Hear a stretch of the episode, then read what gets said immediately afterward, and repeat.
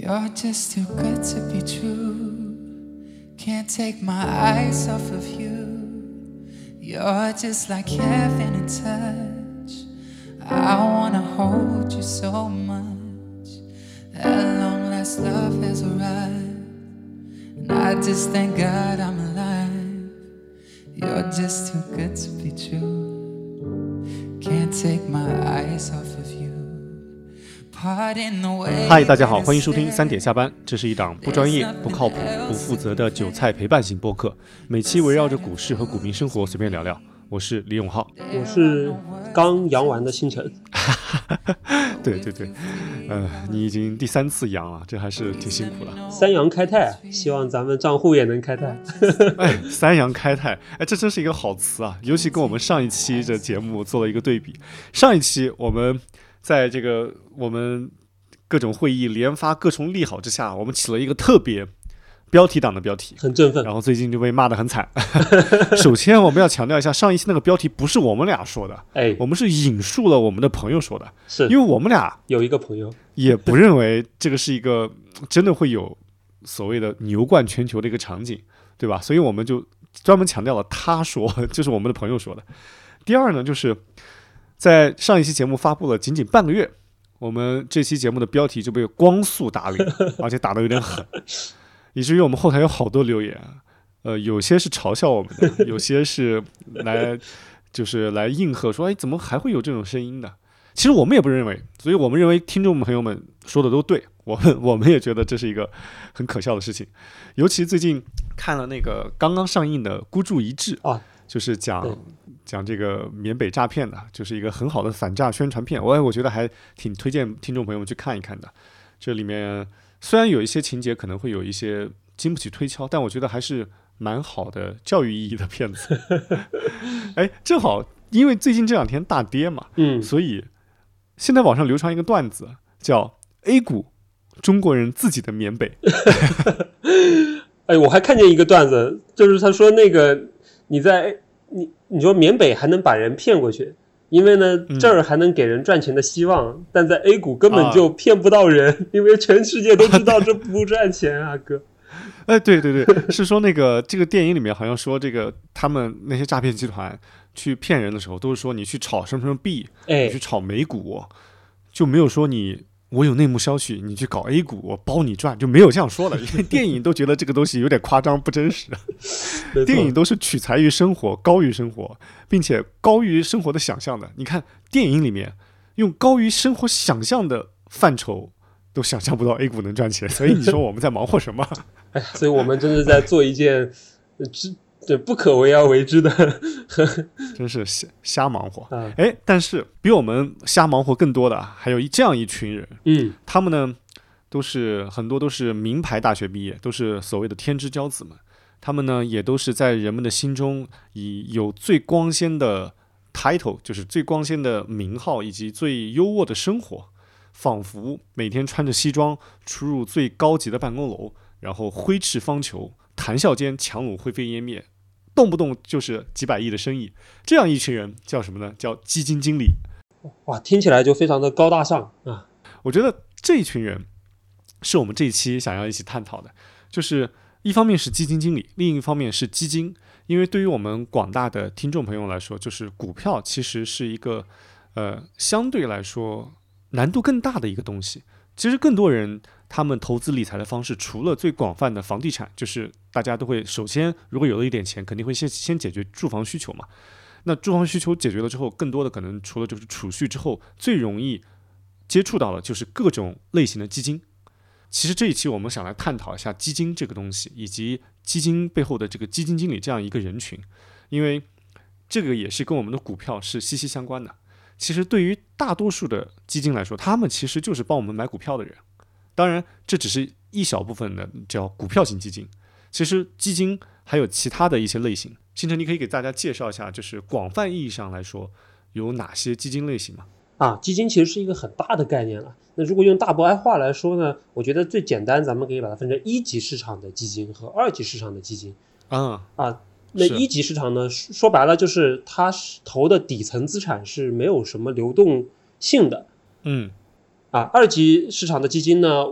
它每天都会给你更更新净值，然后你想卖，你随时就卖了；想买又可以随时又可以买回来。一级市场不是的，一级市场你如果要赎回的话，你需要提前跟他商量好，而且他如果你很想很快赎回的话，哎，它可能会有很多折损。哎，然后一级呢，它对应的底层资产呢，就对应的很多其实是呃这个非公开的一些债债债券，比如说一些企业企业的债啊，一些城投的债啊，啊或者是一些地地产的债啊，然后这些债很多东西呢，它是以一个非标资产的形式出现的，就是说它并不是在一个公开市场上，它不是一个标准化的东西。嗯。然后这是构成了我们买的大多数这个一级市场基金的底层资产，包括还有一些高利贷，对吧？嗯？P to P 啊，对，然后还有一些，当然我说的这些它是偏债的，还有一部分是偏股权的啊，偏股权的它主要投向的呢就是呃广大的还未上市的啊那些呃独角兽企业啊对，啊，他们对，然后可能它是这个产品是通过 PEVC 机构啊去买了一部分这些公司的股权。啊，当然它那它当然是流动性不好的，因为它在一级市场上是很难退出的，除非它上市了，然后它就进入二级市场了。那作为二作为二级市场基金呢，呃，其实它可以买的东西，呃，我觉得可能还会还要更多一点啊，嗯比如说，呃，我觉得大类就可以分成股债、商会、货币，还有基金这六类。哎，展开讲讲。股票就是咱们最熟悉的嘛，那 A 股也其实只是其中的一小块。那最多的其实是投美股。你看美国人把他们大部分的这个流动的资金都拿来买美股，嗯啊然后债那就是公开呃二级市场的那一些公开定价的啊、债券了。嗯啊，这个量其实绝对体量啊、比股票还要更大一些啊。然后呢，第三类叫商品，那商品呢，一般它是通过这个呃期货的方式，然后去配置一部分这个商品期货啊嗯的这种形式。比如说，经常听听说，呃，大家比较喜欢做的是什么铁矿石啊啊嗯这种比较多啊。然后第四类就是汇，汇就是啊、这个汇汇率嘛。嗯啊，就是它其实是一个，比如说我我做多它呃我做多人民币，然后做空美元，它是一般都是这种 pair trade 的这样一个形式嗯啊。然后其实汇率的去做汇率的这个基金，相对我们普通人可能接触的比较少啊。然后我嗯们能接触的很多，其实也都是杀猪盘，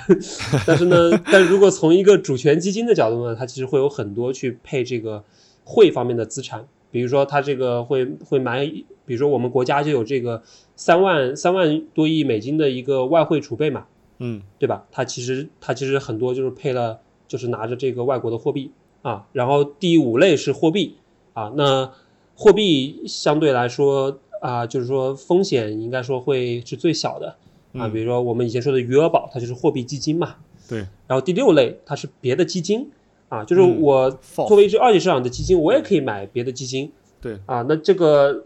呃，这个有的被有的是被称为那个 FOF 嘛，对就是那个 FOF 啊，Fund of Fund，对，母基金算是对可以可以理解成母基金。对，没错，嗯，哎，你刚才讲的杀猪盘，这个让我很有感触，你知道为什么吗？为啥？因为我在我在很久很久前，就我在读大学的时候，当时呃毕业的时候找实习的时候，我就有同学，他因为因为我在成都读大学嘛，嗯。成都它其实广泛意义上的它特别特别好的那种基金公司是很少的，主要都还集中在北上深嘛。所以当时我就有一个同学找了一个做金属的，做黄金，做这些这个这些方面的这个一个小型的，呃我也不知道当时规模多大，啊，但是投资公司就是一个投资公司，印象特别深，因为当时就跟我们讲，他刚进去就能月薪一万五，然后每天用什么样的各种呃他们教的各种方法，怎么去买，怎么去卖，就能稳定赚钱。嗯，然后我听着，第一当然是觉得很羡慕啊，第二是我是觉得有这么好的事儿吗？感觉这个好像应该不会，应该不会那么容易。啊，后来没过多久，就开始慢慢发现，他除了你做这个业务之外，他把、嗯，他把你实习或者说工作招进去之后，他就不停的让你去开户、去拉人头，哦，让他们哦去投钱到里面去去交易。其实这就是某种意义上的杀猪盘哎呦，就是这不就缅北吗？啊！对 对对，看来缅北或者说诈骗这个形式是一个很常见，其实，很常见，而且亘古怎么说呢？就绵源远流长的。其实诈骗这东西是跟人性相关的，只要你嗯人性的劣根性，因、因为人性的劣根性是持久不变的嘛，所以他总会有些人会被抓住这种可乘之机，所以大家还是要做好自身的修炼。哎，你刚才讲的哎。一级和二级基金这个事情，让我想起了另外一个探讨，因为我们两个都算是做二级市场的，在前面几年，就是尤其是十年之前，在一级市场特别火爆的时候，就是广泛意义上的就所谓的 VC 和 PE，就是他们最为火爆的时候，因为这群人做 VC 和做 PE 的这这群人，他们比做二级的人掌握了更多的媒体和公共资源的话语权。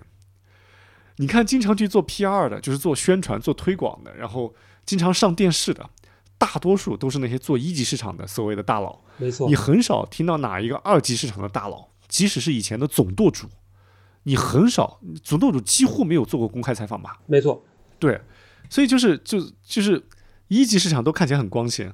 到处去参加各种行业学术会议，然后二二级市场一般都是参加研讨会和业绩会，就就看起来就是一级市场要比二级市场光鲜多了。而且一级市场的人每次做 PR 的时候，每次做宣传的时候，他们经常会把自己最得意的那个投资案例嗯，会拿出来说，比如说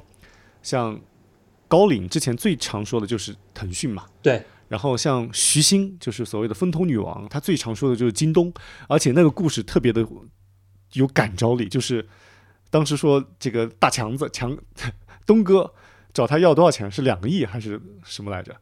然后徐新说你少于四个亿我都不投，但是具体的金额我忘记了。但是这种感觉是多么的有震撼力，多么的有故事渲染力啊，很好的就是 PR 的故事，都太太有传播性了。所以其实很长很久以来，就给大家的一个一个认识就是，一级市场好像更赚钱。在过去几年，经常会有朋友问我说，你要不要想办法去参与一点一级，比如说去嗯去那个。就是腾一些资金去做一些一级市场的这个，嗯，就是嗯参与去认购一些一级市场基金。我说我我就不去做了。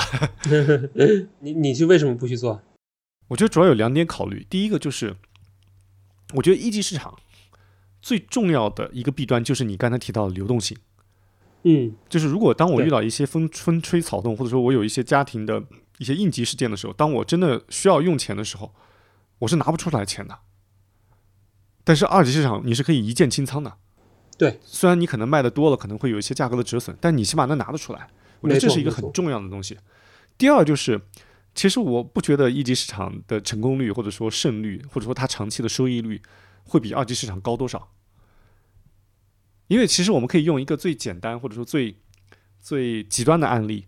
就是来对比一级和二级。因为你想，一级市场做的最好的人是谁呢？我不知道是谁，可能是红杉，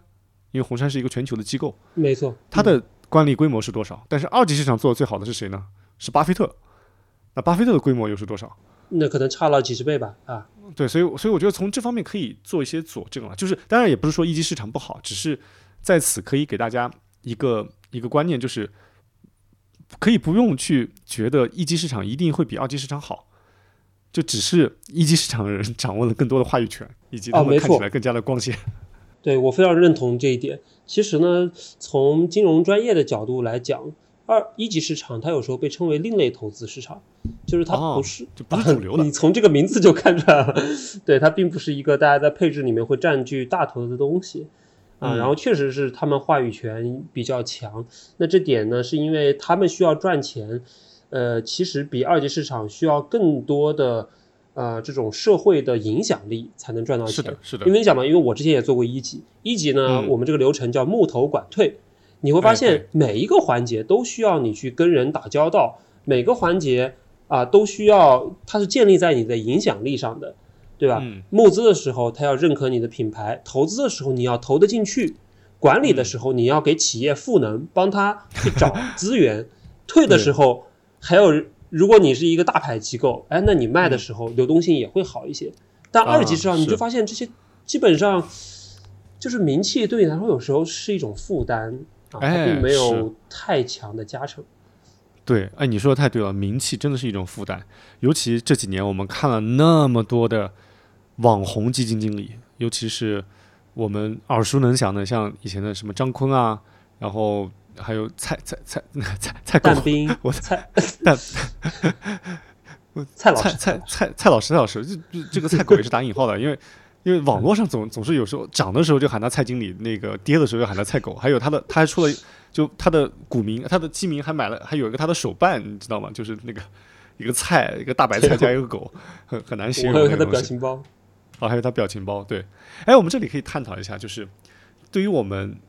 二级市场的这些基金经理们，其实你刚才讲的名气，反而有些时候是他们的一种负累。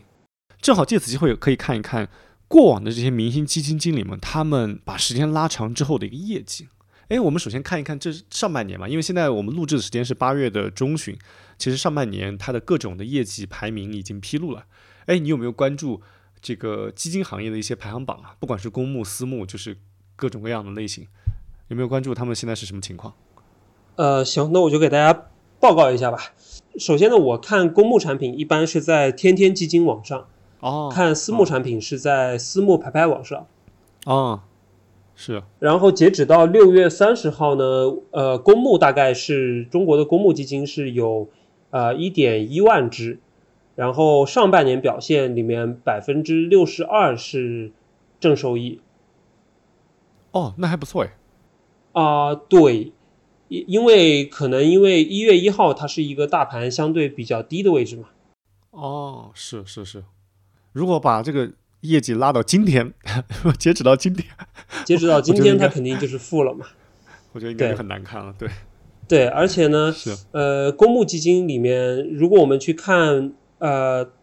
主动的产品的话，你会发现一个现象，就是百亿规模以上的产品，它的正收益率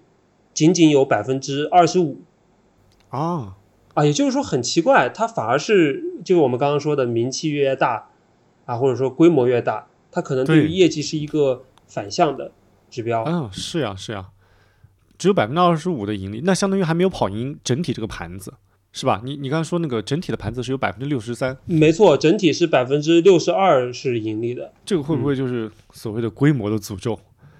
就因为当你一个东西做得越来越大之后，你的你的这个成长速度或者说你的你的管理难度多多少少会受到一些制约。这点应该在长期上是有学术的认证的，但是我觉得一年也没有办法说明什么嘛。嗯，然后他，我觉得可能今年这个百亿以上做的这么差的原因，也跟今年啊、市场的权重表现比较差有关吧。哦，是是是，对，然后我们去看私募啊，私募这一块呢，现在我们说百亿以上的私募，最新是一百一十四家，啊，然后呢，上半年的平均收益是百分之二，然后呢，呃，一百一十四家里面是有六十六家实现正收益。啊，那这个正收益的比率应该跟公募差不多啊，嗯，应该都是可能百分之六十左右吧哦，啊是，然后最好的一家是叫正源投资嗯，啊，这家百亿私募上半年的收益是十几个点，嗯，哎，这个数据我倒是没有想到，因为私募在我们的印象当中都是做的特别特别好的个人或者说呃公募的基金经理，他们为了博取更大的收益才去做了私募，可以说是优中选优了。没错，即使这样，子，你还是呃大部分的基金经理是很难跑赢市场或者说取得正收益的，这个倒是让我很诧异啊。也就相当于我们基民们如果看着他们最厉害的头衔和很漂亮的过往业绩去买入，那也还是不没有十足的把握去赢得正收益。哇，这真的是很、很难啊！所以我觉得市场是很混沌的，就它里面的规则一直在变化。嗯诶，那你刚才讲的这个第一名正源，这个私募基金还是挺有名的，因为它像我不是特别关注整个私募的排行榜，我都听过这个名字好几遍，就是而且是不同的年份听到这个这个公司。对正源，我得先提一下，呃，嗯确实没有收广告费，哦，对对对对对，但他们业绩太好了啊！我也是因为他们业绩太好了，所以关注到的。它其实它不仅是今年半年度的一个冠军，它可以说是过去呃放在这个五六年这个维度，整个市场上做的最好的一家机构啊。哦，它的正源投资的老板叫廖茂林，原来嗯应该也是一个比较草根的背景啊。嗯，就是哎，他跟你还挺有缘的，就是你是在西南财大，他是在西南大学。西南大学，西南大学重庆的嘛，对，然后零零七年的时候开始炒股的，哎，跟你是不是也差不多是同时？我零八年启动的哇，塞，这差太远了，零八年，人家是对我，我觉得你俩的收益也有的一拼啊。就是他是，当然他是机构化的，他是一六年开始做产品的嘛，啊最第一支产品一千五百万，然后现在他们管理规模就是已经是几百亿了嘛。哇塞，然后最可怕的是，他麾下有一支产品做到了六年接近五十倍的收益，哦，哇就这是一个很很恐怖的数字啊！是啊，就是是这是一个公开产品，这不是一个、对，就大家都能看得到的它的那个收益曲线，所以它肯定是真实的。哇塞，好厉害，好厉害！哎，这个你你研究它有什么过人之处，或者说啊，当然他肯定是有过人之处，就就他有什么比较尖锐的观点，或者说呃，可以让我们一听就觉得很有启发的一些观点和事迹吗？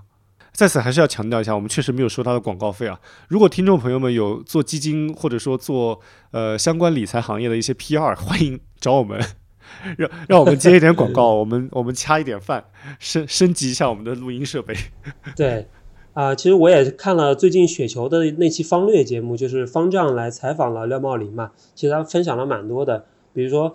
呃，他是做价值投资这个策略，不过他是偏这个成长股的价值投资，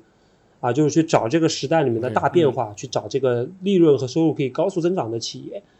啊，然后他可能过去这个四十多倍的收益里面有百分之三十是两轮的杠杆贡献的，但剩下的二十多倍啊，真的是就是，呃，我理解是翻倍股接力做出来的吧，就是它 OK，它是嗯。一般是在左侧买在一个股票比较有争议的时候，但是呢，它哦，通过这产业研究，然后判断它有一个至少一倍以上的空间，就它一定要一倍以上。嗯。然后呢，特别它跟别人不一样的就是它确实也不拿到那个位置不走，就如果之前它的产业判断没有出问题的话嗯。啊，然后所以它踩中了几波吧，就可能从他一六年开始做基金开始，一七年他踩中一波周期，哦，然后一九年是呃就很早的电车，然后二零年的光伏，嗯。然后后来又做了一波周期股。嗯。啊，然后今年上半年他这个十几个点的收益主要是来自于他也是在这个基于他对整个碳中和这个产业的理解，然后去买了火电。啊，然后火电其实是大幅跑赢了大盘。哦，对，就他这套打法，其实我还蛮 respect，因为他是不太博弈啊，或者说它里面也有博弈的，就他买入那个点是借助了市场的给出的一些因为博弈导致的错误定价的机会，但是呢，它主要还是挣的是这个业绩增长和这个产业的钱，对，所以我是比较 respect 的，而且它嗯。只赚一倍以上的这种高赔率。他他自己也说嘛，就是说我胜率不要求很高，但是我一旦我对了，你要给我丰厚的收益，就是说至少一倍以上的收益。比如说他之前说他他他们公司好像是 TCL 中环这家公司，就是做那个硅片这个环节的龙头的嗯那个第八大流通股东吧，买了十个亿啊。然后这家公司他应该拿了有哦三四年，就可能他自己叙述是说他拿这家公司业绩翻了十倍，就整个过程里面，然后但是股价只涨了三倍，所以他还会继续吃肉，就是他觉得还是低估了，哦就类似这种吧。哎，这个思路我还是蛮认的。哎，但是啊，你刚才提的是百亿私募，就是这种规模和量级之下，正源是做的很好的。但是因为它规模很大，所以它肯定从绝对的收益比例来说，它绝对不是第一名的，因为它不可能拿百百亿的规模去压一个赛道或者压一个行业，所以它因为规模太大，它的它的收益一定是会被其他东西所拉平和分散的。哎，有没有就是今年就上半年来看，就是不论它的这个规模，当然规模嗯不能太小啊，就是就是呃，比如说十个亿以上的这种规模，它的最最好的收益率是哪是哪一个月 其实十亿体量也不小了。啊？十亿体量也不小，是 对我我只我只统计了那个，呃，我可以给你一个统计，就是啊，呃，我专门挖了一下今年上半年的私募和公募冠军，就我们只从收益率的这个角度来算，然后不考虑规模。然后我惊喜的发现啊，这个今年上半年的私募冠军是我的学长，哦，然后我但还是出人才啊，他是一一级社会学的，叫陈浩然，社会学。然后呢，他今年上半年好像是印象不是特别清楚了，可能六七十个点吧，就是反正是一个很高的一个收益。然后呢，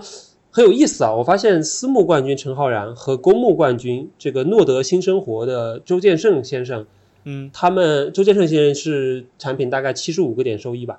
就是他们他们的策略是一样的，啊，就是我看他们的持仓里面全都是光模块，哦，全都是光通信啊，啊，就是买了这个 AI 的上游算力里面这个表现最好的一个环节啊。但是呢，他们两个的，我觉得底层的逻辑又是不一样的。嗯比如说我学长啊，陈浩然呢，他是看消费出身的，他毕业之后就去了广州的一家私募，OK，啊，然后做消费研究员。啊，然后呢，他是算是嗯，他是有一个比较大的中观的行业比较的一个框架，所以他不断的就是去抓有大机会的行业，比如说一九二零年他就做做消费，然后二一年他就开始做新能源。嗯啊，然后呢，今年上半年啊，一月、二月的时候，他本来都觉得很绝望了，啊觉，得说，哎呀，好像市场没有什么机会啊。新能源因为确实也面临的一些问题，他他也跟踪了一两年嘛，够竞争的问题。然后呢，突然 ChatGPT 横空出世，哇，他就去研究，然后把哦整个产业链研究的很清楚，分成了四个环节。上次我们打个电话跟我聊了一下，嗯然后说他觉得现在这是一场大型的几年的产业革命。，OK，啊，才刚刚开始，所以他觉得第一阶段就是先买算力啊，哦。然后所以说他是等于说在最早的时候就梭哈了这个算力里面的光模块啊，哦，包括我上次电话问他说你现在有没有观点的改变，他说没有。啊，虽然这个位置可能也挺高的了，是。啊但是呢，他还是坚信自自己的产业逻辑判断啊，所以还是在这个光里面。那么呢，这个呃公募的冠军呢，周先生呢，诺德的那呃那个基金经理呢，他、嗯。我我感觉他的禀赋是不一样的，因为他原来是 TMT 研究员出身，嗯，嗯，所以他梭哈这个光模块，他更多顺理成章，哎，对他可能，嗯，他可能需要做的选择更少吧，因为我看、嗯。我也看了他之前的那个业绩，可能周经理之前嘛，就是那个波动也比较大。啊，我应该，啊所以他应该他这个基金生来就是主要就是干 TMT 的，啊，是，我觉得还不太一样，嗯，所以它它就属于等风来，就风刚好吹到它这里了，哎 没错起飞了，没错没错，这个概括很恰当。但不管怎么样，就是他们能取得冠军的成绩，你发现都是一样的，就是重仓，近乎梭哈的去干今年最猛的这个板块。但是你刚才提到的这种方式，就是它取得短所谓的短跑，就你比如说不管是半年还是一年，它其实在整个你的基金管理生涯当中都是一个相对短的时间。没错，它取得一个短跑的阶段性的冠军，其实都是用一种重仓梭哈某一个行业、某一个板块的方式，你才能脱颖而出。就是这种模式，其实也造就了为什么我们如果真的是是有心去观察每一年的排行榜，就会发现所谓的叫叫城头大城头变换大王旗。就今年排在前十的那些榜单里面的那些基金经理的名字，你可能明年有可能就要在最末尾的百分之十里面去找了。这也造就了，就是好像在私募基金这个行业，常胜将军是很少的，就能够长期的保持一个相对高的且稳定的收益率的基金经理们，真的很少很少。没错啊，就是有这个地心引力。所以我在选基金的时候，我有时候觉得这个基金体系就跟缅北一样的，就是所有的营销顾问都给你都会给你推荐过去年化二十以上，哎，但是为什么我一买，为什么我一买就变成负二十了？难道我才是那个影响大环境的人吗？难 有没有可能整个群就只有我一个？呃，别的都是别的都是为了割我的，就是 对，别的都是托。然后那些营销顾问他们都是，对，其实想想站在他们的角度也是啊，因为你去推这个历史上涨得最好的，它就是自带流量嘛。你才最有说服力但。是，对，但是股市嘛，就是专治各种不服，他就告诉你说不存在这种能够一直躺赢的好事儿。这这也算是某种意义上的均值回归吧。就是就你刚才提的地心引力，就就它总不能飞到天上去。哎，关于均值回归这个事儿，我反正我自己也是深有体会，就是因为我身边聚集了一些过往业绩非常非常牛的人，对，但是呢，如果真的把时间拉长，就会发现他们的超高的收益率真的很难持续，就有点类似于某某一阶段的私募冠军，可能压中了某个行业，啊，压中了某某个板块，然后跑的跑出了一个让人惊叹或者说羡慕的一个业绩。但想长期的这样子真的好难好难。其实巴菲特老先生已经给我们做了一个几十年的实验了。你想，像美国有那么成熟的这个金融市场，还有基金的管理机制，以及这那么多的优秀的基金的人才，他们真的都跑不过巴菲特老爷子。没错，如当当然短期内有一些人跑过，但如果你真的把时间拉长到几十年，可能三十年这种维度，真的都跑不过他。就他的收益率，也就是年化，哎，年化多少？不到百分之二十了吧？现在十几，可能可能二十左右。它每个阶段不一样，现在拉能做到百分之十就不错了。拉平拉平来看，应该是二十多吧，我印象中。呃，当然这个数据我们没有去考究啊，只是说，呃，拉平百分之二十左右，已经是人类历史上能够取得的相对长期的最高的收益率了。对，放在我们过去的几十年的历史吧，但是我觉得未来可能会不一样。我我对未来有人超过他，暂时没有太大的信心。我跟你讲一个，我跟你讲，哎，我好像这这个这个案这个段子，我之前在在我们播客里聊过。啊，我在二零一一九年的时候，那个时候我我在深圳有一场聚会，啊，都是一群那个在过往几年取得很高的收益的这些散户们，然后我们一起喝着茅台，然后相谈甚欢，酒到高处，我们就谈到了，我们谈到了这个对未来我们美好生活的畅想。嗯，我们肯定都不会谈各自的小生活了，我们一定要有一些雄心壮志啊！我们就在聊，说巴菲特老爷子能够取得那么好的收收益，那是因为他生在了当时国运正在上升的美国。那我们我们现在看我们的此刻，未来最牛逼的投资人一定是来自于我们这片土地的。哇，然后这个时候，我们大家都说完之后都群情激愤，然后互相看了一下彼此，就仿佛在座的每一位 未来的收益率都会超过巴菲特老老爷子。这才四年过去，我觉得大家的收益率应该都被拉平了。反正这四年也是短期啊。四年也是短期，从这个小段子就能说明当时我们所谓的一些牛散，以及呃，从今天来看，所谓的一些比较牛的短期的私募基金经理，他们想跑出一个长的收益率，还真的是挺挺考验、挺考验人的。I love you, baby. And if it's quite alright, I need you, baby. The lonely nights, my pretty baby. Just know that it's true.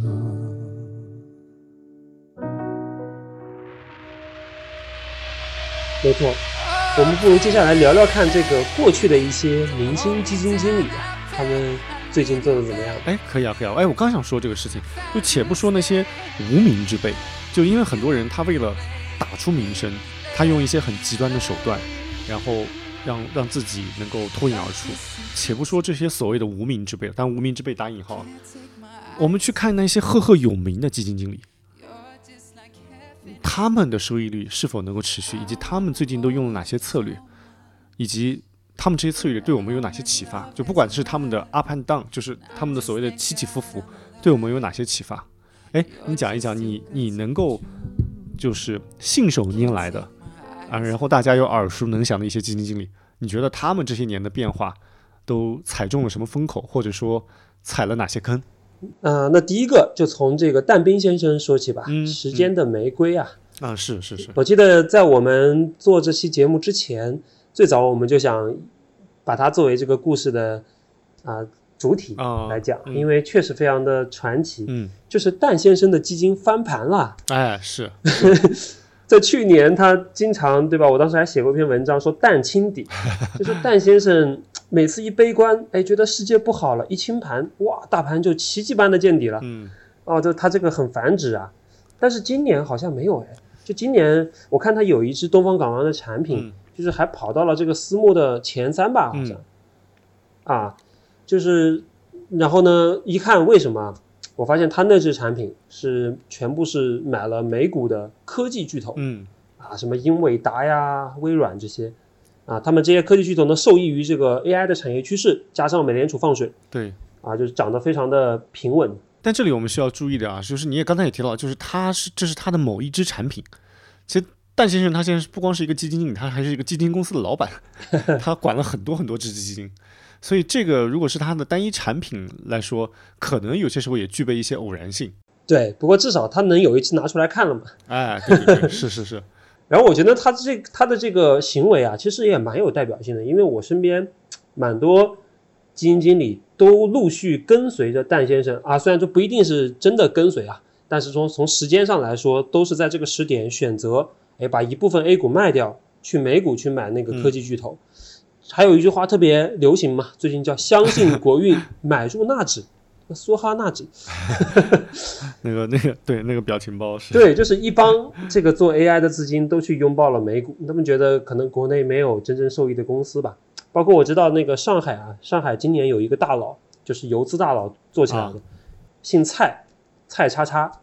啊，他应该就是在国内啊猛干了一波光模块这些 AI 的股票之后，在四五月的时候就是挪到了美股的英伟达，嗯啊，哇，对，他应该就是今年赚了就是多少十位数吧，大概哇嗯。哇，这个但我不知道最后结局怎么样。但是就是说，我觉得这是一个群体性的运动了。嗯然后我又一次成为了逆行者，就是我昨天晚上还写了一篇文章，啊这个我我我还做空了一点那个 纳斯达克，哇，那你好有勇气啊！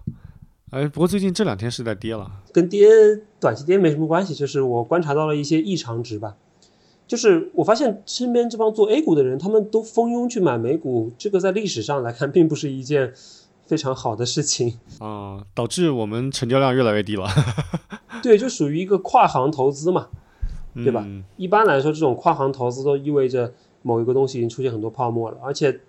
我们之前不是跟老范聊到这个异常值法则嘛？对，其实我一直关注着各个交易品种的异常值，嗯，然后呢，前几天我就把那张截图发到了我们的群里。嗯。啊，就是说美股它有一个一个十年级别的异常值，就是现在美股的做空成本是历史上最低。哦，就对，就是它做空是有成本的嘛，比如说它那个做空它会有一个利率，对，对吧？就是你的资金成本，这个资金成本是历史上最低，那那意味着什么呢？呃，可能是因为就没有什么人做空了，所以这样一个交易变得非常的不拥挤。对对，那这是一种极致的不拥挤。那这个时候我去做这个比较少数的人，那么我的胜率就是比较高的。就这个是纯基于那个人性和交易的一个结构啊 OK，跟基本哦面没有关系。哇，哦，我我是不敢做空的，我现在觉得，我我现在觉得，嗯，纳指还是有它的独特之处。听出了中年人的无奈。就是就打不服打打打不过就加入，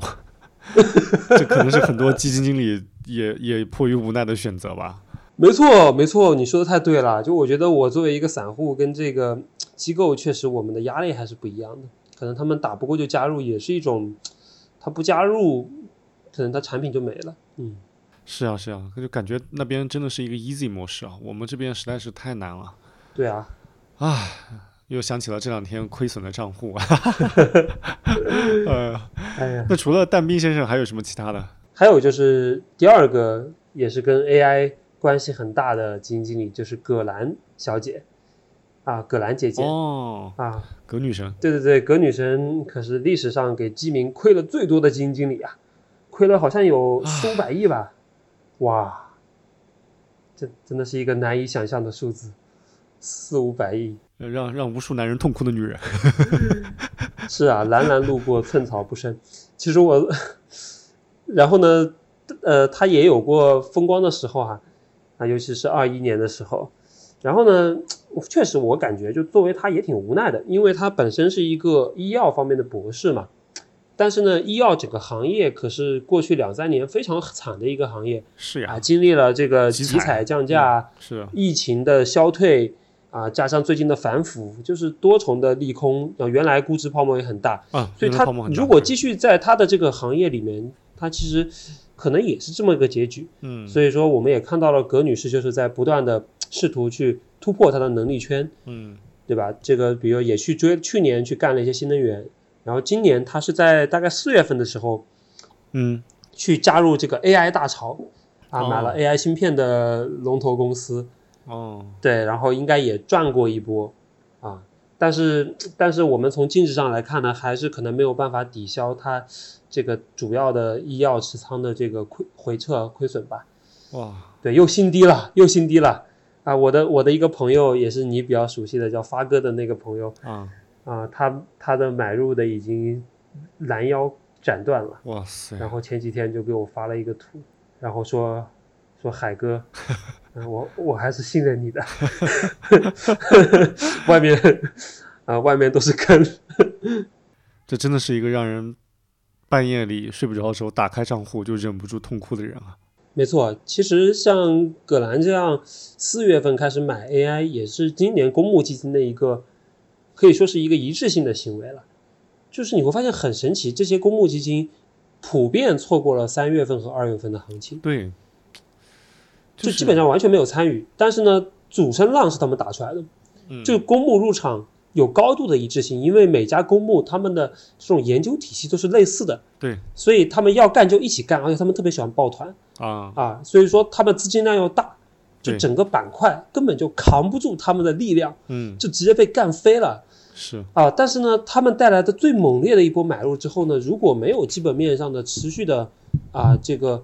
呃反馈的话呢，他们又不可能放大仓位。比如说我了解到北京这边最大的一家公募呢，最多也就买了十个点的 AI，OK，因为没有业绩，就你没有业绩，它是没有办法去买到新能源之前百分百分之二十三十这么的一个仓位的。嗯是，所以就僵住了嘛，就到五月份就僵住了，就公募这边又没有新增的资金，嗯。然后呢，呃，之前进入的一些游资散户，他反而把筹码扔给了公募，对，那这个就有点尴尬。呃包括现在，其实公募我了解到，大部分买 AI 也是亏钱的。哦，嗯，是啊是啊，而且到后面他们就不好跑了，就互相砸，砸盘，没错，，就是在新能源上发生的故事，就是公募大家互相拉踩啊，真这是一个囚徒困境。葛兰确实是一个很具有代表性的有嗯基金经理，尤其是一个很具有代表性的女性基金经理啊，因为呃做基金这个行业很出名的女性基基基金经理是不多的，除了葛女神，还有就是李李贝李贝女神，对啊，而且我们不是三月份那一期还是重点讲了一下李贝女士压住地产的故事吗？是是是，就是她她基金是可以放很大仓位在单一的这个方向上的嘛。对，然后她就是在大概三四月的时候，觉得地产的竣工端会不错，但是呢，她很喜欢表达，啊对，在那个时候她就写出了文章，跟大家说看好。但是整个期货的这个世界啊，比股票的圈子要小很多，是，就这里面是呃，而且这里面没有散户，嗯所以说你的对手是谁啊？你被人发现了你的持仓，嗯你就陷入了黑暗森林之中，就有很多个猎人正在端着枪，就是准备狙击你呢。就我觉得贝贝姐她就是被，她就就是因为自己的仓位名牌被人狙击了。嗯比如说他们呢知道李贝有一个风控的原则，就是他的每一笔交易嗯。只要亏损达到了百分之十，嗯，他就要无条件的止损。对，哇，这这个对于对手盘来说简直是一个，他就看到了，呃，烤全羊 一样，眼眼子里发着光，就就就就意味着说，这帮搞期货的人只要把那些纯碱期货往下砸十个点，嗯。他就可以，他的对手就会自动止损，然后他们就可以赚一笔钱。是，就他需要的只只是我筹到这么多的资金来干这个事情就可以了。所以我觉得也是一很可惜啦。就其实里边，我觉得他基本面是看的是没有问题的，只是他呃，只是在交易层面上确实是被人影响了啊，然后可能也是看早了那么一点点吧。对，如果他能够挺到现在的话，他那笔应该是赚钱的。其实贝姐那个那次被狙击的这个事情，我让我想起了，就是其实她也算是在基金圈的一个很超级大网红了。就首先她的业绩非常好，第二她也很喜欢表达嘛，不管是公开的口头表达还是她的文字表达，都是广为传颂。哎，其实这个东西就是它真的就是一把双刃剑，就因为等会我们要聊的像其他的一些这个网红基金经理，他们有些时候也是就成于萧何，或者就就成也萧何，败也萧何。就当当然他们也没有败啊，只是说他们呃一开始享受了流量带来的红利和扶持。那另一方面，当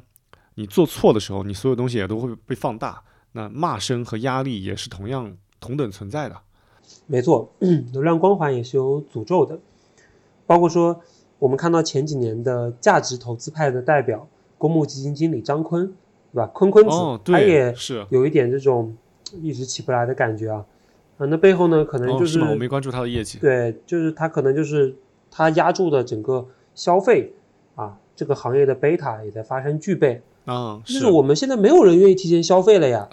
以前我们说消费升级，结果今年你发现没有，消费降级才是涨，得最好的这才几。年的时间，美股涨得最好的，对吧？中概最好的瑞幸咖啡，浩哥你也写文章就是讲过的，哇，是它今真是一骑绝尘啊！就这几年最好的股票，其实就是因为他把星巴克从三十多块的价格干到了九块九。天哪，这才几年前，真的几年前还是消费升级，现在就开始主推消费降级了。我消费是建立在我未来几年甚至几十年，我觉得我的收入能够不断增长，我的现金流能不断进来，嗯，我才敢去提前消费。现在别说提前消费了，嗯每个人都想存钱，都想提前还贷。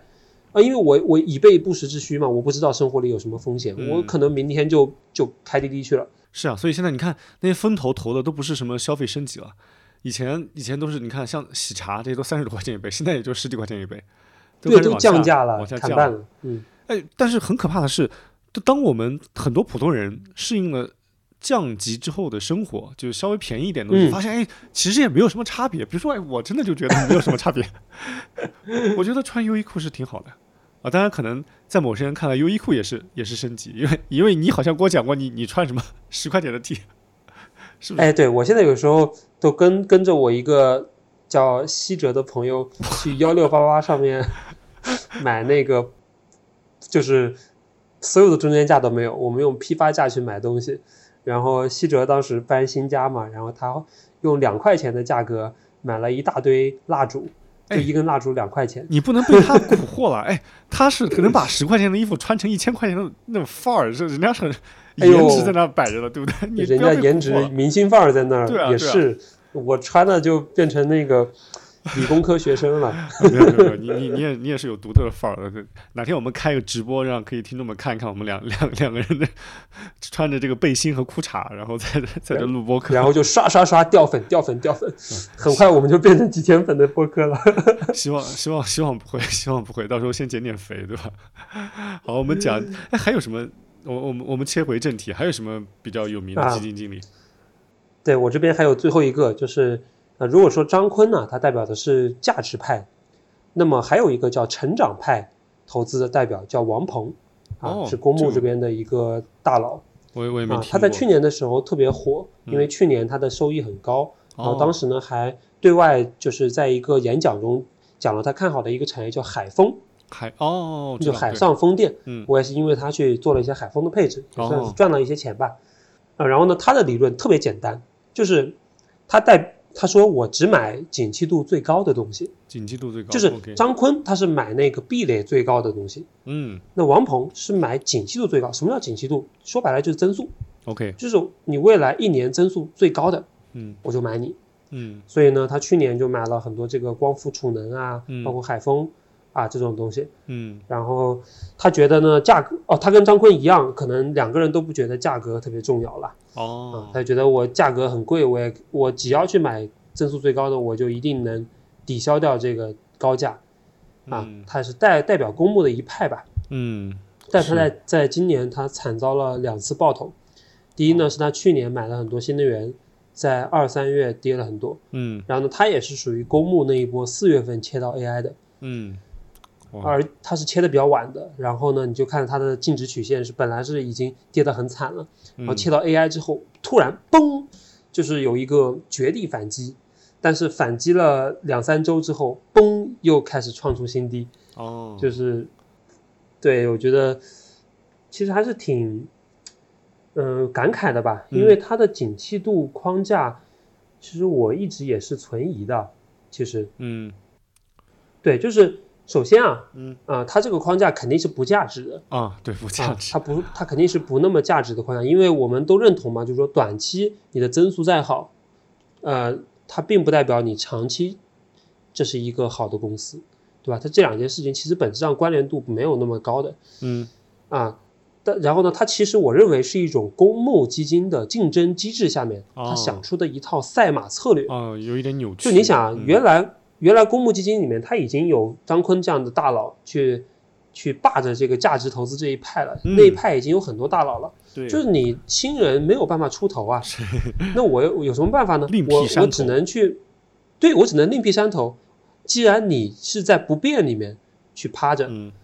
然后我就去赚极致的变化的钱。嗯。什么是极致的变化？极致的变化反映在财务上就是最高的增速，嗯我就买最高的增速。嗯而且呢，我买的这些东西价格都很高，估值都很高，嗯你们这些人还不敢买嗯啊？你们不敢买没事儿，就是我带着我的小伙伴去买，然后我把它买到很高，嗯对吧？我抱团打上去，那我的这个收益就是你享受不了的。嗯所以我觉得它其实是一种适合公募的战法。为什么说适合公募呢？因为公募的研究资源是全市场最好的。对，所以说这里关键在于说如何发现景气度最好的板块，因为景气度不是过去的增速，也不是现在的增速，是将来的增速，嗯对吧？将来的增速呢，那那就需要去通过这个一线的专家的访谈。还有就跟踪它的周度数据的变化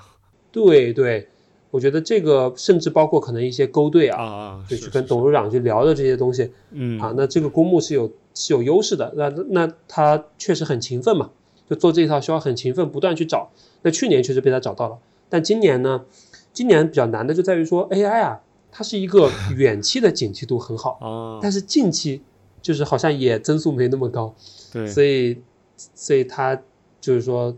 还是有一些啊、就用起来没有那么简单这套框架。就说它的这一套框架和方法论也还没有经过足够长的时间的检验。没错，嗯，是啊，哇塞，真的好难啊，好卷啊。对，景气度框架就是一个卷到极致的方法。哦，卷到极致其实就意味着没有超额收益啊！呃，天哪，太难了，对，因为因为大家都会卷啊。中国人，我们我们这个民族最最最擅长的就是去卷，没错。卷死。所以你看，为什么 A 股的 AI 是在二三月爆炒，美股的 AI 是四五月爆炒？我在想，是不是哎，中国人就是更卷？因为首先电子的产业链也在中国嘛，所以这帮人其实基本面的信息是不亚于美国人的。然后呢，他可能在没有业绩出之前，大家就提前把股价干起来了，嗯，就先预判你的预判了。哎，预判你的预判。对，提前两个月预判你的预判，这太太难了。我们搞股票太难了。感觉中国的资金去美股都能收割哦，真的，他们现在好多人跟我说，觉得美股好简单，是的呀，就是真的是业绩超预期就可以涨，这真的是一个非常简单的事情。A 股不是的，对出财报，出财报当天超预期就涨，我们出财报超预期就跌。哎，那我们刚刚说到像景气度投资这种框架的王鹏这样的基金经理，他没有经历过很长时间的验证。那浩哥，你有没有了解到一些经过时间大浪淘沙的啊这个明星基金经理？哇，你要说时间的长度，那我印象中我们国内的基金既有很长的历史，又有很好的业绩，就是景林嘛，就景林景林资产嗯是这个，我记得之前那个很有名的一个公众号叫饭桶戴老板，还专门写过景林的一些一些报道。然后我一开始对这个基金公司是没有什么特别清晰的认知的，嗯但是呢，我有一个就是，所以说这个这个世界的叫叫叫什么六度还是七度人人人的哎，这是什么来着？六度，嗯六，反正就意思就是说，你跟不管你跟多大的人物，都可以通过六个人之内形成链接。然后我我我没有想到的是，我跟这个景林的老板蒋景志先生，虽然我们从来没有见过他，他也不知道我是谁，但是我跟他中间竟然只跨着一个人，就可以链接他。这个人他嗯当然年龄也也长我十几岁啊，也是一个我很尊重的大哥。嗯他是可以跟他可以随时打电话的那种，而且可以说是看着他一步一步做起来的，所以我对这个公司的印象就感觉一下子从很远变得好像没有那么的远了。然后后来当我看到他们的慢慢的发展逻辑，真的是一个相对来说既有悠久历史又相对比较稳健的一个基金，嗯，而且业绩和规模都做得非常好。但是这个，因为他确实比我就蒋景之先生比我长太多岁了，所以所以我很难讲出他的一些故事。就是我印象中，当我开始炒股的时候，那个时候就零八零九年的时候，最火的基金经理叫王亚伟，啊，就是所谓的公募一哥。当时在在还没有自媒体的时代，都是主要通过门户网站的时代，几几乎只要他一有什么动作，那些新浪啊什么什么证券的一些网站，全都是他的一些一些报道。但后来他好像是去自己做私募了，天河资本，天河资本哦，这我就不知道了。就但他去做私募之后，好像就有一点点的销声匿迹，或者说他的名气和影响力肯定是不如，就是大不如前了。当然业绩我就没有关注，因为我我几乎很少去关注私募的业绩，我主要关注自己 作为散户的一个业绩。嗯，没是的，呃，像那个景林的蒋景志，他应该旗舰产品是一只叫景林金色中国。啊，我之前在天天基金网上经常看到它的宣传，但这两年也不宣传了。它的业绩应该是十年十倍吧？哦，就我当时看的时候啊。是是是然后华华夏的这个呃王亚伟先生呢，他应该之前的那个产品是华夏大盘精选，业绩多少我忘了，但是呢，他的策略非常知名，就是他是最早去做并购重组嗯呃的这样一个呃这这个策略的老手了。嗯啊，嗯，其实这套策略给我感觉啊是有点吃信息，就是因为你怎么知道它能不能并购成功或者重吃组成功，对吧？哎，你很懂语言艺术啊，吃信息 我还是很羡慕公募大佬的，能呃够吃信能能够这个有很多信息。呃，这个听众朋友们能 get 到里面的意思吗？这个我就我们就不展开讲了。吃信息，哎，讲到信息这个维度，呃，信息其实是一个很宽泛的一个词语，就是你利用市场上的信息，或者你利用公司的一些信息，以及你如何去散播信息。我觉得这里这里面的每一条赛道做好，都能大有可为。我觉得有有几个基金经理，我觉得是很有代表性的。就是他们在散播信息或者说宣传自我方面，真的是做得非常好。当然，我这个词并不是一个贬义词啊，我觉得是一个呃褒义词，或者说至少是一个中性词。就是如何宣传自己，是一个很重要的一个能力。尤其在现在那么多的基金经理，然后基金产品又汗牛充栋的情况下，你怎么脱颖而出呢？就是尤其在你还没有打出成绩的时候，你怎么脱颖而出呢？就如何利用媒体，尤其是现在的媒体宣传好自己，让自己有一个呃更让大家对自己有一个更清晰的认知。我觉得这是一个可以说算是一个很高效的手段了。没错，我脑海里有三个基金经理都是符合这个特征的。第一就是宝哥，就是我们之前节目里经常提到的投资聚义厅的宝哥，就是你的学长。哎，这里我们也可以给听众们预告一下，我们已经跟宝哥建立了联系。本来说我们可能七八月份就要录一期专题，但是迫于我最近孩子放暑假，每天在家焦头烂额的带孩子，所以就呃没有找机会去跟他好好的聊一聊。我是打算去现场，就成都飞到上海，到时候去现场嗯跟他面对面、面对面的交流。嗯如果新城有有时间的话，我们也可以三个人一起面对面的聊一聊。好，然后他，我觉得他就很厉害的是，他其实很系统的把他的投资逻辑和体系给他梳理出来了，就在他的公众号上。而且呢，他的文章啊写的非常的生动、活泼、有趣，就不是那种死板的跟你讲他的理念是什么，什么价值投资又是这又是那的，就一听就像是一个教书先生在给你掉书袋，那种是没意思的，那种也很难引起传播。没错，我觉得宝哥的文章，呃，哎，在此我可以给听众们交流一下，我认为一个很有效的学习方法，就是当我发现一个人很厉害的时候，我会想尽办法把他所有的公开发言，或者说所有的他的文字，全部看一遍，甚至好几遍。哎，我也有这习惯，嗯，你也有这习惯啊哦？我我真的会把他所有东西都全部全部看一下，然后去尝试着去复原他的体系，这是一个我觉得是一个很好的方法，而且也算是对这个人的尊重了。就是如果你真的有机会有一天跟他面对面的交流，当他发现你是一个对他的体系很了解的时候，他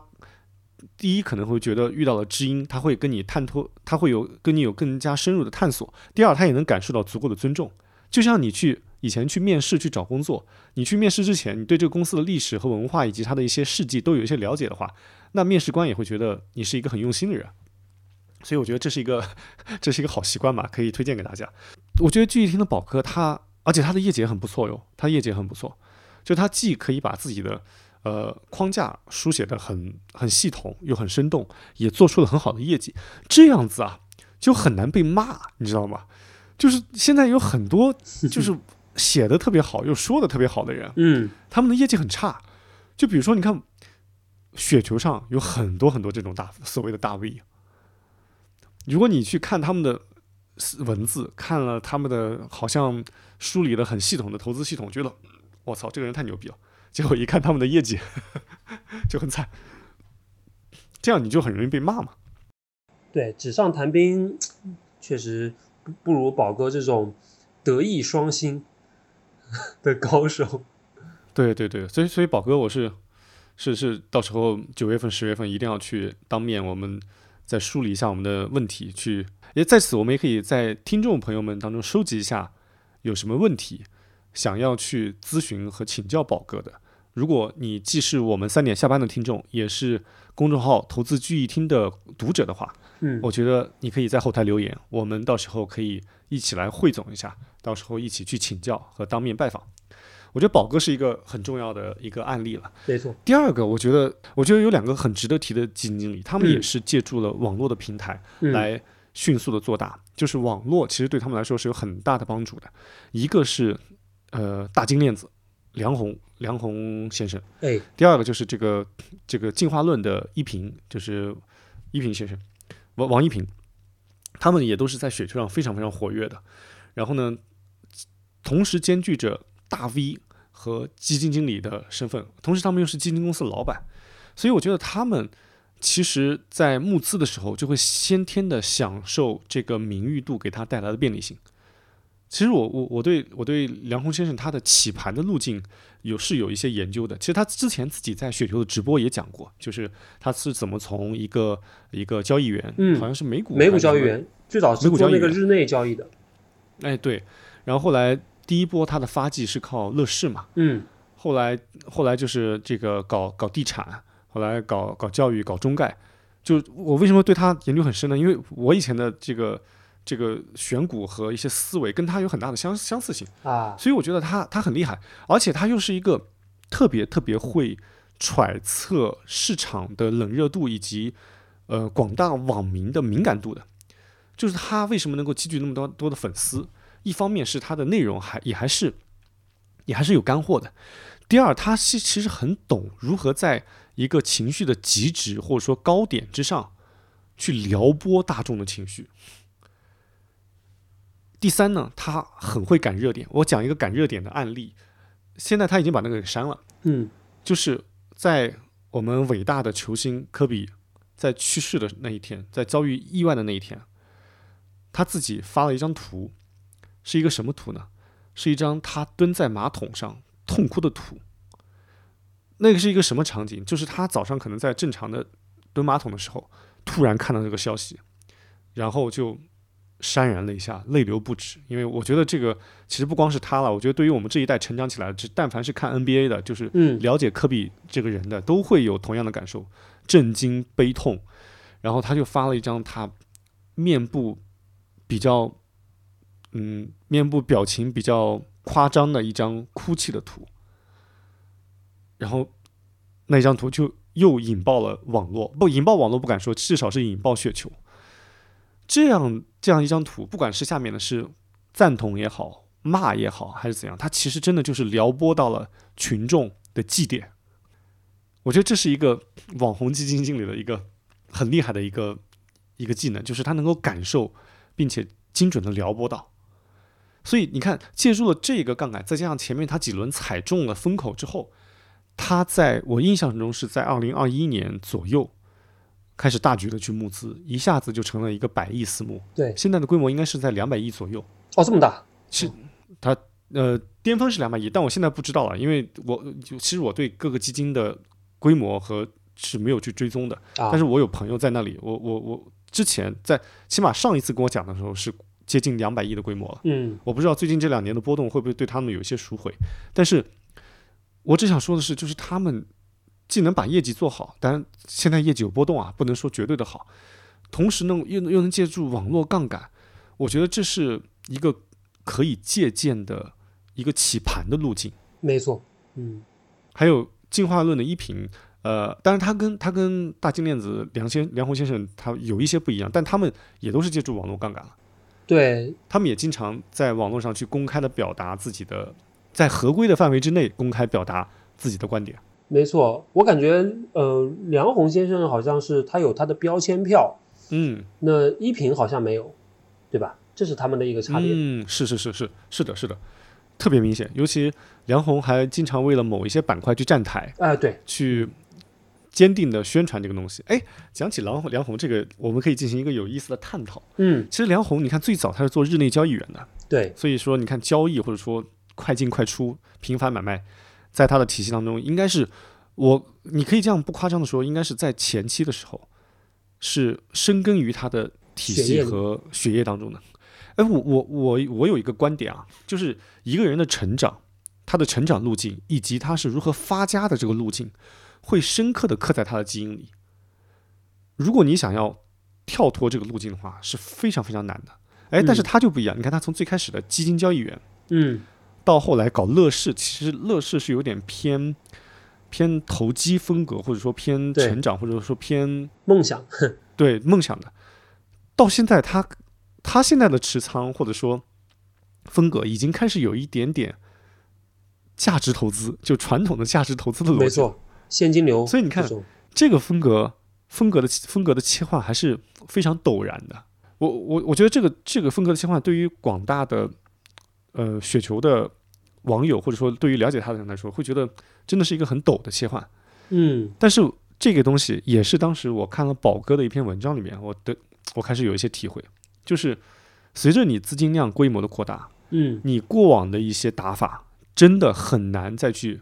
适用。是，就是你不同的资金量是匹配不同的打法的。哎，这个关于这个观点啊，我们之前有一期节目里谈到，然后还有一个听友在我的后台精心给我列了十几条的 驳斥。他说，如果你能够预判你以后可以靠这个路径赚钱，嗯为什么不从一开始就用这个路径呢？我就说绝对不是这样子的。你用十万块钱搞的时候，和你用一百万，哎，十万和一百万可能没什么区别。嗯，但你用十万和一千万，以及用一千万和十个亿，就是当你的数量级差两个量级的时候，对，就真的完完全全不同的打法了。没错，梁红先生现在已经到了百亿以上的规模的时候，我觉得真的很难再用以前所谓的快进快出、日内交易的打法了。这个他随便买一个股票，买个百分之十就能把它把它举牌，甚至说把它给它吃掉。所以你还怎么日内交易？你买了就卖不出来了。哎，这也是他现在遇到一些窘境哦。你看他之前在雪球公开上公开说的买的一些物业股，嗯，我觉得我觉得很难很难找到接盘了。没错，就有点遇到李贝当时的一个困境。哎，浩哥，你刚刚在节目里面还提到一个雪球大 V 叫进化论一平嘛，然后啊他做的是进化论资产嘛。对，你说我们节目啊，一般都说人好话，但我呢有时候也得扮一下黑脸，啊出来 diss 一下。啊，就是吧，我觉得呢，呃，就之前进化论一平呢，他是在去年的时候看好复合集流体这个板块嘛，他也是最早是是行业里面的一个呃重要的资金方。然后嗯今年呢，我也一直在节目里面说了几次嘛，因为事实上嗯我就是有一部分仓位还蛮重的，是买这个产业趋势，也有一些哦占有。我们好不容易把这个板块 给做上去，完了，啊一平说他不仅卖了，而且他还说这个产业逻辑没有那么快，对啊，吧？有一些问题。啊、我就觉得呢，作为一个对吧，你也是一个百亿私募的老板了，啊，然后你卖了，这没什么关系，这也很正常嘛，毕竟涨上去了，大家每个人的止盈目标都不一样。但是呢，嗯你卖了，你还说人家这个产业不好，这就让我们很受伤。哦，所以呢，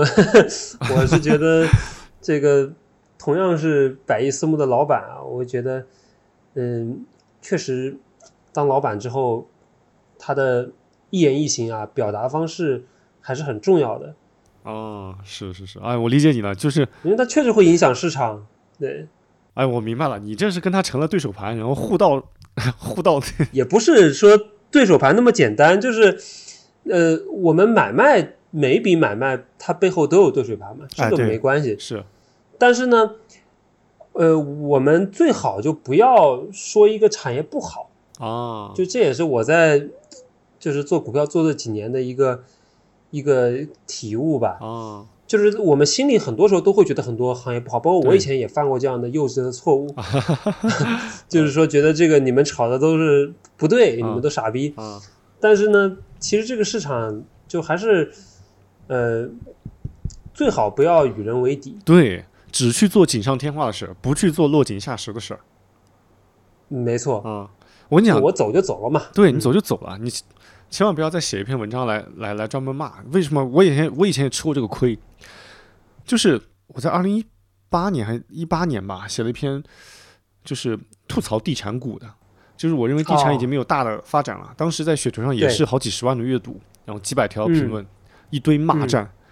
就为什么呢？其实我我的我的观点或者我本意是好心提醒我，从一个从业者和一个资深的地产股玩家的角度来说，我觉得大机会不多了，大家应该嗯看一看其他的。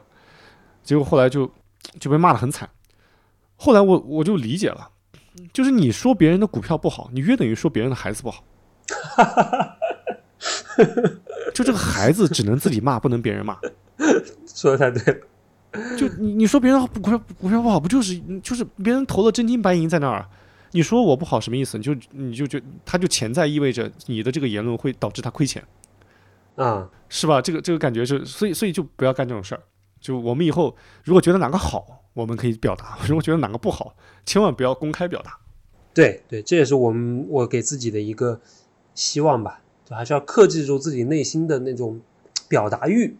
哎，我觉得咱们也都是算是有一些网感的人啊，就是我们其实有时候特别就是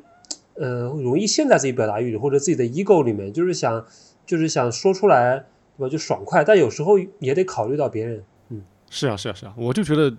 一一平先生做的做的很厉害，我我我我跟他是认识的，但我肯定不能说他说他不好，说他不好有点有点有点尴尬，嗯，就就万一这个以后再再有这个交集的时候，是吧？就显得嗯很尴尬。我觉得他们都做得很好，都是我们的榜样。虽然我以后不打算做基金，我还是我们毕竟都是投资者嘛，我们都还是有相互交流、相互学习的地方。哎，浩哥，你为啥不打算做基金啊？我觉得你业绩这么优秀，然后自己也有本金，哇对吧？你应该做个基金，扬名立万啊，也带带我们。哇，这个，唉，这个，这个我来自曝一下家丑。我过往的业绩确实确实非常优秀，但是仅限于前十年。在十年之后的过去这两三年，我的业绩不仅平庸，而且有很大的亏损。所以这个呢，其实其实我自己也是在我生活这个小圈子里的所谓的投资传奇，在过去十年。嗯但是如果把这几年的业绩一拉平来看的话，其实也是逃不脱那个所谓的均值回归的曲线。这个就是，就你刚才讲的这个做基金这个事儿，让我其实每一个但凡在这个方面取得一点点小小的成就，或者说有一点点英雄梦想的人，谁不想做基金呢？对我而言，我的理解啊，就是很多人想做基金，他尤其是现在我认识很多牛特别牛的散户嘛，其实他们的嗯不管是资金量也好，还是他们的技法也好，其实呃可以说是超越很多基金经理的。但他们为什么没有做？我现在开始慢慢理解了。其实我曾经是想做过的，我是出师未捷身先死，常使英雄泪满襟。就是刚刚开始有这个念头就，就就遭遇了市场的毒打。这个这个事情是怎么回事呢？就是嗯就其实在，在二零二一年的时候，那是我我我我我我的资金账户或者说我的个人的 ego 最膨胀的时候。嗯然后这时候呢，就身边其实就有朋友说你出来做基金嘛，我们支持你。但是因为自己没有牌照嘛，也也没有那些就是相关的证件，我说那先等一等，我就先试试水。试试水怎么弄呢？我就因为我爸，我就拿我爸和我妈的一个非常非常小的账户，嗯我就说这样子，我帮你们老两口管一下账户，试一试。我说我从从来没有正儿八经的帮别人管过钱，虽然这是我爸妈，但我也试一试。我就把它当成一个呃一个过渡期了。如果真的以后我去管基金，嗯，那也是相当于一个受托责任嘛，我来帮我爸妈的。哇塞，我就管那十万块钱，管的是一塌糊涂。你买了啥呀？首先，你看我记我那个时间点，二零二一年的年初，我重仓了港股，就直接就是一道滑铁卢，一道顺滑的下降曲线。跨跨过我跟你讲，现在我先跟你讲这个啊业绩，我先跟你讲这个业绩是当时给的十万块，现在只剩四万块。哦，亏了六十我。自己从来没有出现过这么大的亏损，但是他那个东西是越做越亏，越亏越多。哎呦，就后来后来，就是迫于这个父父子关系的恶化，我我把钱还给他，给他清盘了。哦，然后从这个事情，我就能感受到，即使是父母这种家人的关系，他也会给你一些无形的压力。他会经常问你，哎，为什么买的是什么样子？为什么这个业绩下？为什么你的越做越亏啊？你为或是后到后来都已经到什么程度？后来他就已经开始直接指挥我上了，就教练员下场踢足球了，直接跟我讲，你不要买这个了，你你会买这个，你给我换那个。嚯，就真的那个压力还真的是真的很难承受。我我后来想，这还仅仅是接受我爸妈的十万块钱。那如果我真的接受了更多的钱，嗯，而且是外部投资人呢，那会是多大的压力啊！所以，我从此就打消了这个念头。就是以前对于建立一个基金，尤其是如果这个基金或者基金公司能够以你的名字命名，嗯或者说能够以你想象中有美好寓意的几个字来冠名的话，对你会感觉那是会是一种一种英雄梦想，就像是你行走江湖，建用自己的功夫建立一个门派，然后去扬名立万，然后去帮助更多的人去去实现人生理想。就你你帮助更多人赚钱嘛，其实也就是帮助更多人呃有更好的生活，就间接提供了更好的生活。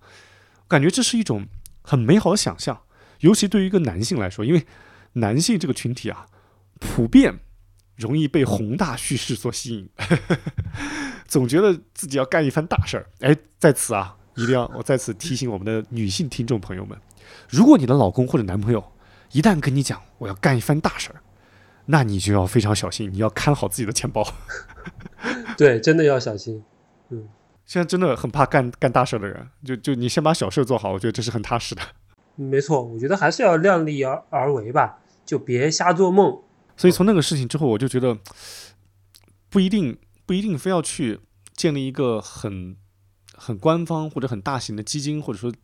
私募去实现自己的社会价值。嗯我现在已经转转变了思维了，当然也是因为过去两年亏的比较多。嗯我现在的思维是，我想把自己的这个所谓的家庭基金，其实你每一个家庭，你的嗯，财务状况，你都可以看成一个公司或者说一支基金。没错。我我是想怎么去能够把自己这个小家庭的基金给它管好，然后让这个小家庭能够有更更优渥的生活和更平稳的这个，其实就其实就是更优渥的生活和更更丰富的选择。嗯，就是嗯已经从去帮助更多人去赚钱，去实现自己更大的社会价值，就是从扬名立万变成了老婆孩子热炕头，变成了怎么管好家里的钱。哎，其实当我转变这个思维之后，嗯我就觉得嗯我现在管这个家庭的钱，其实就类似于一个基金经理帮助资方在管，因为这个钱是老婆的嘛，这个我们 要有这个态度，赚的钱全是老婆的，男人只是个工具，是吧？你你是家族办公室，对，家族办啊公室、哦，老板是老婆，然后这个时候呢，那我老老婆每个月给给我给我生活费嘛，那其实就是给我那个管理费。对，那我要是业绩做得好呢，还能有一点业绩提成，那去旅旅游，就是出去旅游，那肯定就是我花钱了，老老婆的钱肯定不能动啊，是吧？嗯，然后这个 这个就是如果业绩不好呢，那那那生活费就没有了，生活费都要砍掉，哎呦，对吧？哎，这个也很符合最近的这个降薪的的标准啊，对不对？我业绩不好，老婆砍啊我生活费，那基金经理业绩不好，那也要砍他们的管理费嘛。哎，这个哎很很符合国家的方针和政策，嗯，符合符合符合，是不是？对吧？所以我现在是一点都不想基金，我现在一点都不想嗯，想着什么去扬名立万去搞基金了，我现在就想过好自己的小日子，怪不得我感觉你平时过得也挺简朴的，啊，非常简朴原来是被降薪了。啊，被降薪了，对对对，呃，这个哎，这个我觉得我的想法应该跟你不太一样吧，因为你还是一个年轻人，还是一个，还是应该还是处在这种荷尔蒙和肾上腺素激发的这个时代，呃，激发的年纪，是不是？啊比你应该多一些。呃，那 那肯定比我多啊。你有没有？你对基金行业有没有想法？你有没有想过自己做一个很厉害的基金经理？我觉得还是有这个规划的吧，但只是说一步一步来吧。我从一开始就嗯是比较稳的性格，嗯我自己的钱也是一点一点做上去的嗯啊，虽然速度不快，但是比较稳。然后我觉得呢，做私募其实是一个，嗯，投入不小，收然后收益没那么高的事儿。它主要收益可能在于说名上啊，然后能够帮兄弟们赚钱，然后帮客户赚钱。这些吧。所以呢，我会觉得它更多是一个，呃，是是是，一种实现人生价值的高端的后面的方式。就是他，对我现在还没到这水平呢，我得先像浩哥一样先自由了，然后可能下一步会去考虑做一只基金，但这只基金也会从小开始做起吧。哎，我说自由，你从北京搬到成都，你自由的门槛就就降了很多。其次，你把这个衣着从一从这个各个品牌换成优衣库，又自自由度又提升很多。然后，如果你把这个私立学校孩子的私立学校降成公立，又提升很多。所以，相对的概念，自由本身就是一个自由度很高的一个概念。对对就是每个人对对所谓的财务自由，对其实定义的方式是不同。没错。你的嗯所谓的自由的门槛也是，有些人可能要一个亿才自由，有些人可能五百万就自由了。对对就，其实它的它的定义是不同的。没错。其实其实我觉得我现在如果就一个人的话，我已经自由了，但是啊，是呀，是呀但，是但是就是考虑到将来的家庭，就会觉得压力山大，是呀，是呀，是呀。还是成都好啊。嗯，那你 成都还可以再往下降，你降了一个三四线城市，那可能自由的门槛更低了。像云梦的夫妇一样啊，的，于于萌老师，这个我们以后可以再再开开一起来聊一聊，他又又 又嗯具有一些特殊性了。对，哎，正好你刚才讲的，从小，你刚才说，如果说你要做基金，你要从小的做起，对，我觉得这个还是让我想起了一些东西。首先，我们做东西肯定是从小开始做啊，但是嗯以我自己的观察，其实对于小型的基金和中型的基金和大型的基金，他们的生活状态以及他们所面临的优势和困扰，真的还有蛮大不同的。嗯，没错，就比如说，你看我我们刚才提到的，像大型的规模，比如说百亿、百亿这个级别，一定已已经算是一个很大型的私募基金了，因为他们是光收管理费，一年就可以收一亿以上的这个管理费。嗯，你你你养怎样的团队都是、都是够的。对，如果能够成为一个百亿的私募基金，其实私募如果能够成为一个百亿规模的基金经理，那这个日子，或者说起码你明面上的财富和自由和和宽容度，应该是很高的但他们应该也会有很多压力吧？啊。那肯定压力很大，对对，压力肯定是很大的。哎，除了一些压力，就比如说像之前提到的，像梁红先生之前去年业绩那个呃跌得很厉害的时候，他网上很多人骂他嘛，这种呃名誉上的压力是一方面的压力。除此之外，你你还了解到有没有什么其他的一些弊端？我觉得他就跟明星一样啊，就是做一个大公司的老板，他需要处理很多舆论的风险啊。比如说，我们看到《亿万》那个美剧里面，Bobby Axelrod，他买一个大豪宅，然后就被竞争对手黑了。就这种事件，我觉得很多啊，包括你可能会被员工举报啊，然后你也没有办法这个呃降低自己的税负，对吧？你你都得认认真真缴税。就其实你拿到手的收入，我觉得不一定很多的啊。但是但是呢，不管怎么说，我刚刚也想了一下，一个亿，哇，一个亿的管理费还是很爽的，对啊，还有业绩提成啊，如果你做得好啊。不需要业绩提成了。其实啊是啊，就是我觉得这种这状态还是不太一样的，就好像我感觉百亿以下的私募，它都它都像一个就是那种租房收入刚刚跟呃跟你的呃租房支出刚刚跟你的 base 抵消的一个状态，啊对，就是它都是很希望就是能通过奖金来就往上走，嗯。但是百亿私募就没有这个呃这个压力了呀，是的是的他们就管理费就很多了，就大家都可以过得很开心。所以规模是很多基金他们追求的第一第一指标，甚至不是业绩。对，说说实话，我觉得规模还是低的，规模应该比业绩要重要。因为我其实见过很多业绩很好的产品，就是规模就是上不去嗯啊、嗯尤其是那个规模到百亿之后，呃，这是我的一种感觉啊，不一定对。嗯我感觉这个行业里面还是有很多的保护主义和勾兑，嗯。就是这个勾兑体现在说，嗯，你跟一些代销的机构，比如说一些银行、一些券商关系弄好了，嗯就不管你业绩做的怎么样，他都能给你把，就大家一起把规模稳在这儿收管理费，哦是，就它就变成了一个上岸的感觉了。哎对对上岸了，对。嗯，上岸了，对，所以都想上岸。除了这种百亿以上的规模，其实百亿以下的，我觉得也可以分一个一个档次。比如说这种几十亿的规模，比如说嗯，可能三三三十亿这种规模，我我觉得都可以算是一个中中档的这种基金。其实我了解的这种基金啊，嗯，其实反而会更舒服一点。就首先，它不是最冒头的那些人，就对，当然，当然我这个也只是以偏概全啊，只是我以以我接触到的少有的几个案例来看，就是比如说我接触到一个基金，它是它的资金构成是怎么样的？是几个早期的互联网大厂的员工，啊，他们很早啊就就享受到这个互联网浪潮带来的收益嘛，嗯。所以他们几个员工，几个这种某公司前一百号的员工，几个员工凑了可能有二三十个亿的这种资金盘子，嗯。然后他们自己搞。哎，这种资金规模呢，无论是你用提管理费的方式，还是业绩提成的方式，你都可以其实是足够养一个小型的精英团队了。对，其实这个时候就很舒服了，而且因为股东就你的、你的募、你的 LP、你的募资人是相对少的，而且甚至可能出资人就是这个 GP 本身，就是他们自己其实也不用花很多时间去照顾投资者关系，就他们不用天天天天去去去安抚这些这个因为股股价上下浮动而去安抚那些投资者，他们就省了很多精力，嗯所以，他们反而就是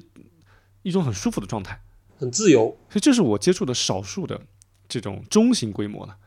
然后因为他们规模也不是特别的大，所以他们也是也不用就受困于这种叫叫所谓的规模的诅咒吧。所以，他们想干一个股票或者干一个行业的时候，还是可以很仓位很重的弄进去，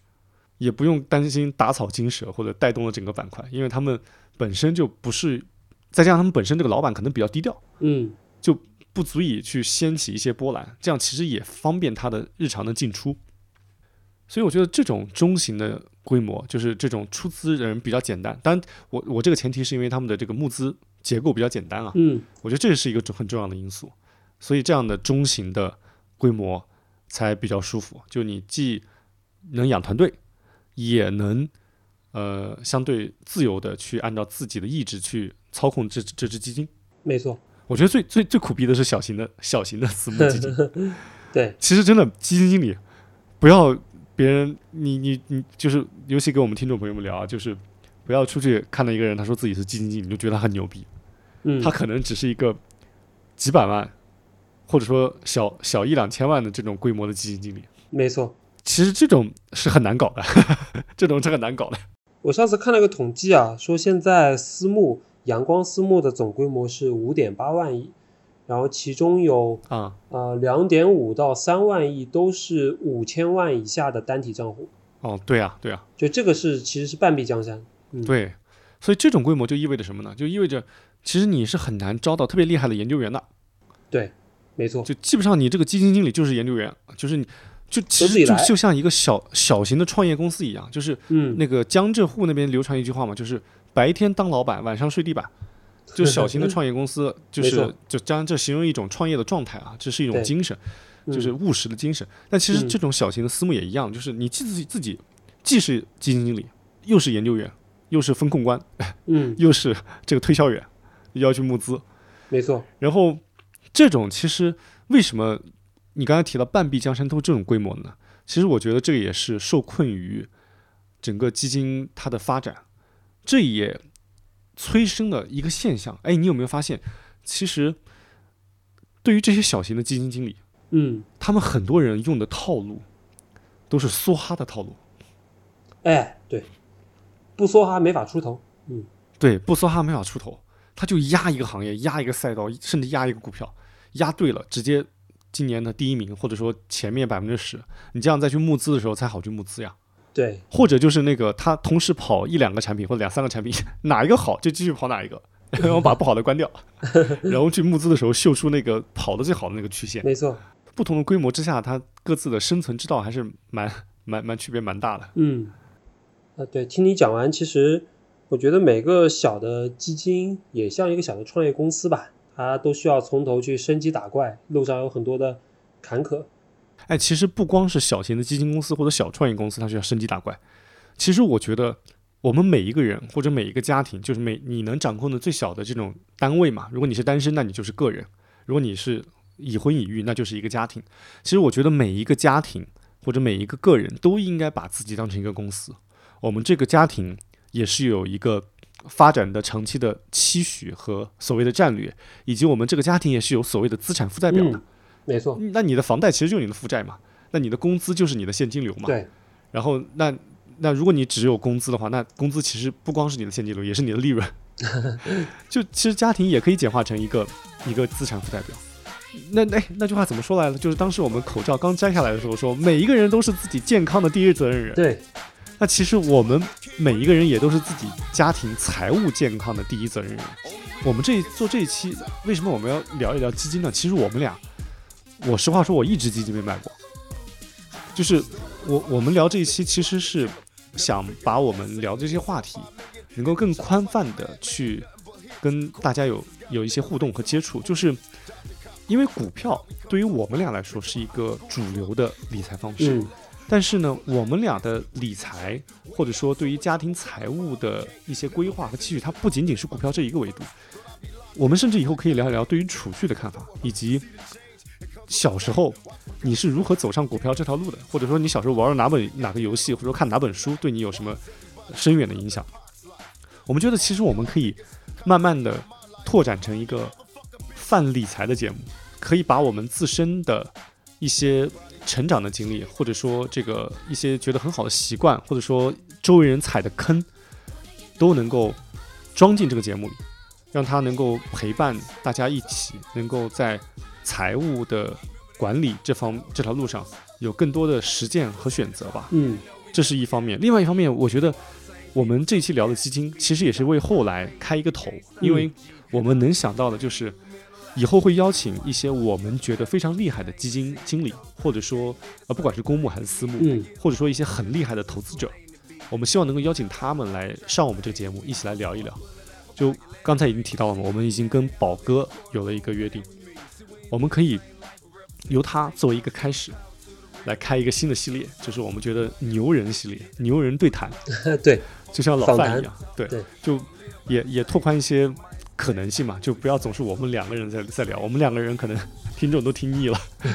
因为毕竟每个人都有局限嘛，对，是吧？我们希望这档播客能够做成一个泛化的一个平台，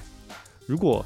能够链接更多的人和链接更多的可能性，那应该是这一个小小的平台能够绽放的更多的价值。好，我们也是要走向平台经济了。哎，让我想起了那个微信的那句话，微信当时那个公众号说，每一个人都是再小的个体都有自己的品牌，嗯，对吧？那我们做的再小的一个对谈节目，或者说我们再小的一个公众的媒体，它也可以成为一个平台。